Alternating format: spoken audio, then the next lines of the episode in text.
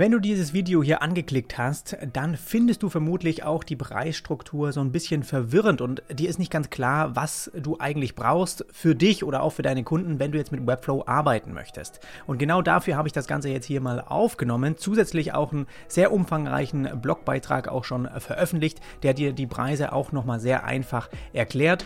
Wer bin ich überhaupt und warum kann ich dir das erklären? Mein Name ist Jonas Arlett und ich arbeite mittlerweile seit vielen Jahren jetzt mit Webflow für eigene Kunden, habe genauso auch sehr viele Tutorials online schon veröffentlicht und habe auch einen eigenen Webflow Online-Kurs gestartet. Und ich möchte dir einfach so ein bisschen meine Erfahrung auch mitgeben, wie ich das Ganze handle, auch mit den Accounts, mit den Preisen und eben auch in Verbindung mit der Zusammenarbeit mit Kunden. Wichtig ist, glaube ich, hier am Anfang zu erwähnen, dass du auf jeden Fall kostenlos erstmal mit Webflow starten kannst, um das Tool so ein bisschen kennenzulernen. So, wie ist da die Limitierung und wie weit kommst du damit? Im Prinzip siehst du es hier auch in den Sideplans, dass das Starter hier aufgelistet ist. Du hast hier die Begrenzung auf eine Webflow IO Domain. Das heißt, du kannst da nicht zu diesem kostenlosen Webflow Account deine eigene Domain oder die von deinem Kunden dann verknüpfen. Das ist wirklich eher zum ein bisschen ausprobieren, schon mal ein bisschen was vorbauen und irgendwann, wenn du die Website veröffentlichen möchtest zu einer eigenen Domain, musst du einen Siteplan von diesen hier hinzufügen. Ja? Aber du kannst, um das eben ein bisschen kennenzulernen, erstmal mit diesem Starter-Paket starten und auch zwei Projekte anlegen in Webflow und das Ganze wird dann in deinem Dashboard eben aussehen, dass du halt zwei von solchen Projekten machen könntest und dadurch eben so ein bisschen reinschnuppern. Du könntest die auch schon veröffentlichen. Ja, das Ganze würde dann so aussehen, wenn wir jetzt mal in ein Projekt reingehen und uns das aus, äh, anschauen, dass das eben unter einer Webflow IO Domain veröffentlicht wird, also nicht unter deiner eigenen Domain. Das heißt, du kannst es trotzdem dann teilen, aber das ist eigentlich eher, ich nutze es immer so ein bisschen mehr als Entwicklungsumgebung, ja auch bei Kundenprojekten. Wenn du mal was änderst, äh, kannst du das auf dieser IO Domain erstmal publishen, mit dem Kunden abstimmen und sobald ähm, sozusagen die, die, die Änderungen dann final fertig sind, kannst du auch hier den Haken setzen und dann würde das auf deine äh, fertige, auf deine Live-Domain quasi ähm, auch transferiert werden, diese neuen Änderungen oder Updates. Ja, und wenn du dann mal wieder dran arbeitest, äh, kannst du, sobald du das publishst und dem Kunden zeigen willst, diesen Check bei der ähm, Originaldomain quasi wieder wegmachen und es erstmal wieder auf der Entwicklungsumgebung quasi bearbeiten. Aber dieser kostenlose Plan ermöglicht dir erstmal, sage ich mal, auch das CMS zu nutzen. Ja, du hast Möglichkeiten hier CMS-Kategorien, ähm, Blogposts, irgendwie so, solche, solche Dinge erstmal auch anzulegen, bist limitiert auf 50, glaube ich, äh, Items. Aber du kannst im Prinzip alles in Webflow schon mal so ein bisschen vortesten und kannst glaub, maximal zwei Seiten eben anlegen. Also so eine Startseite und noch eine Unterseite zum Beispiel. Ja. Klar, wenn du das Ganze dann professionell betreiben willst oder auch eben für einen Kunden, musst du das letztendlich ja dann auch äh, zu einer Domain verknüpfen. Oder du sagst, du möchtest das als Code runterladen, ja, dann ähm, kommen wir nachher zu, wie das dann möglich wäre und dass das auf dem eigenen Server dann kommt. Aber im Prinzip reichte dieser Starterplan, um erstmal so ein bisschen damit rumzuspielen. Gucken wir uns sonst nochmal einen Unterschied an vielleicht. Klar, diese Bandbreite und Traffic und so, das ist, glaube ich, bei solchen, die einfach mal reinschauen, nicht so wichtig. Eher so relevant fand ich schön, dass sie dieses CMS auch nochmal weiter geöffnet haben, jetzt für diesen Starterplan, um da einfach reinzuschauen. Ansonsten eben diese zwei statischen Seiten, was natürlich sehr wenig ist. Einfach mal einen One-Pager bauen und ein paar Sachen ist, ist glaube ich, fein. Schauen wir uns jetzt mal den Unterschied zwischen dem Sideplan und dem Workspace-Plan an und wann du auch was verwenden könntest und wie ich das auch mache, ja, mit meinen Kunden.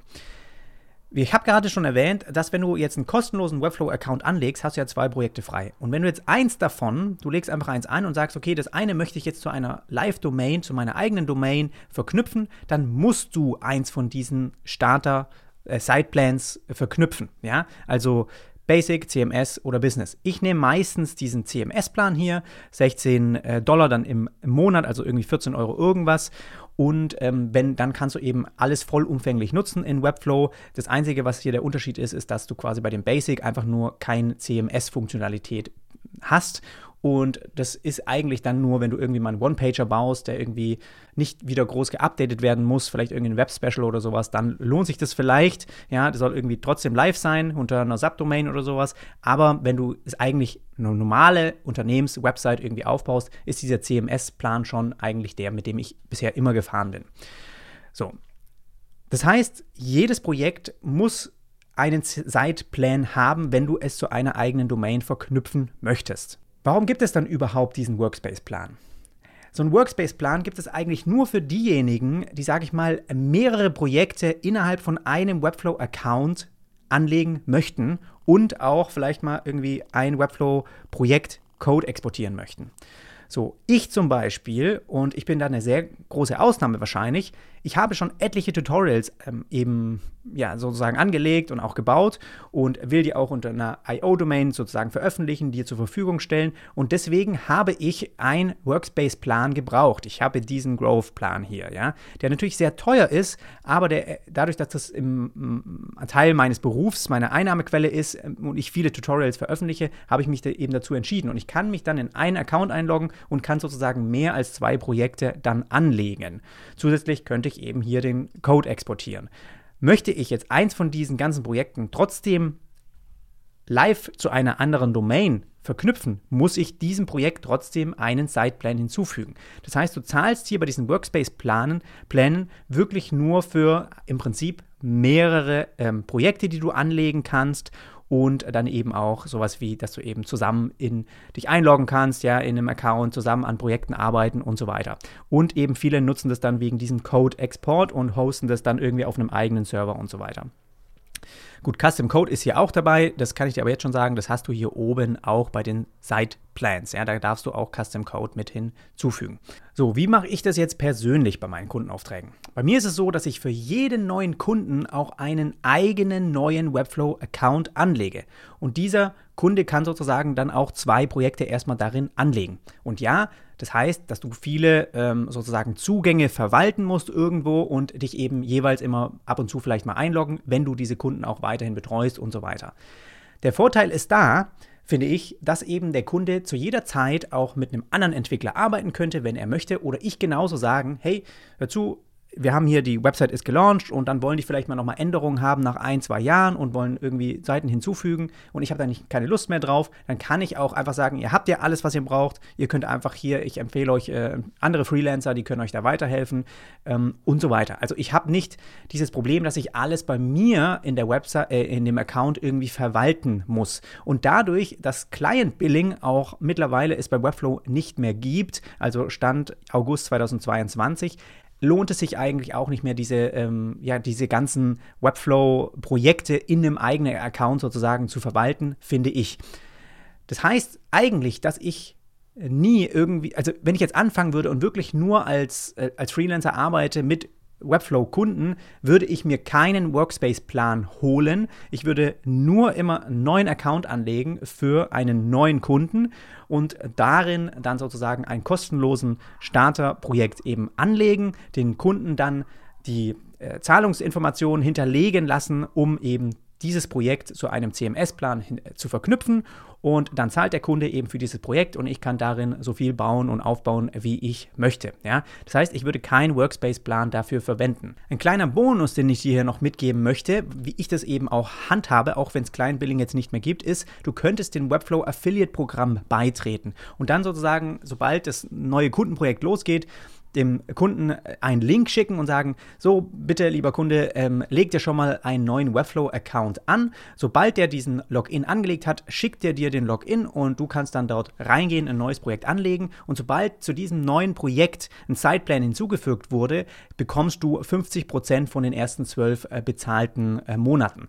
Und das ist schon mal so ungefähr 90 Euro, was du sozusagen mit jedem Kunden extra verdienen kannst, was auch ein bisschen ein guter Ersatz ist jetzt mit, äh, wenn es Client Billing äh, nicht mehr gibt oder du nicht mehr so einsetzen kannst. Statische Seiten exportieren. Um es für einen Kunden sparsam zu machen, müsste ich die Website auf meinem Workspace-Plan-Account anlegen und von dort kann ich dann den Code zum Beispiel exportieren und für die jetzt ähm, ein Webdesigner hat es den Vorteil, dass ich eine Website von meinen zehn zur Verfügung stehenden Projekten, wenn wir jetzt mal zu dem Workspace-Plan gehen, ja, da gibt es ja diesen Core-Plan, da hast du zehn Projekte, kannst du anlegen.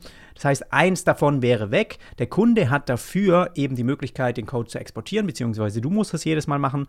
Und ähm, ja, er zahlt nur das externe Hosting und nicht die Kosten, die bei Webflow sind. So, meine Antwort darauf wäre, der Nachteil ist, dass du natürlich diese Kosten erstmal bei Webflow trägst. Ich finde mal bei meiner Lösung, dass jeder Kunde seinen eigenen Account hat, eben eine gute Lösung, weil du im Prinzip von diesen Kosten total befreit bist. Und klar, du könntest dann den Code nicht exportieren. Dazu brauchst du einen Workspace-Plan. Trotzdem auch hier viele in der Vorstellung ist es toll, dass man den Code exportieren kann. In der Realität ist es bei mir so, ich habe das noch vielleicht ein, zweimal gemacht am Anfang und dann nie wieder. Sobald du mal die Vorteile von Webflow erkennst, auch was den Editor angeht, ja, den Website-Editor, wie der Kunde sozusagen seine Website im Frontend auch bearbeitet, ja, Texte ändert, äh, Bilder einfach aktualisieren kann und so weiter, die ganzen CMS-Items einfach published.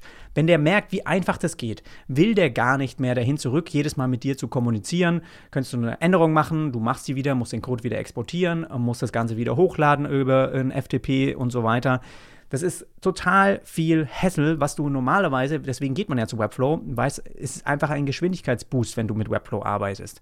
Und ich finde, das ist einfach was, ja, da, da würde ich nicht, das möchte ich nicht missen. Da möchte ich mich weiterhin darauf verlassen, dass das so einfach geht.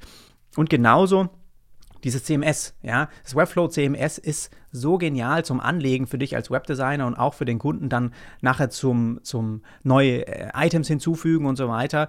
Das, das geht dir komplett verloren. Das CMS kannst du nicht mit exportieren, auch keine Items, die du jetzt im CMS darüber angelegt hast, zumindest nicht, wenn du jetzt diese Standard ähm, Exportfunktion von Webflow ganz einfach nutzt. Es gibt ein paar äh, Tools, die du eben äh, nutzen könntest, externe Tools, die dann auch letztendlich wieder was kosten, die dir das ermöglichen würden, aber einfach mal so als ja, rausgezoomt, im Grunde genommen gehen dir diese Editor-Funktion und CMS-Funktion verloren, wenn du das unbedingt machen willst.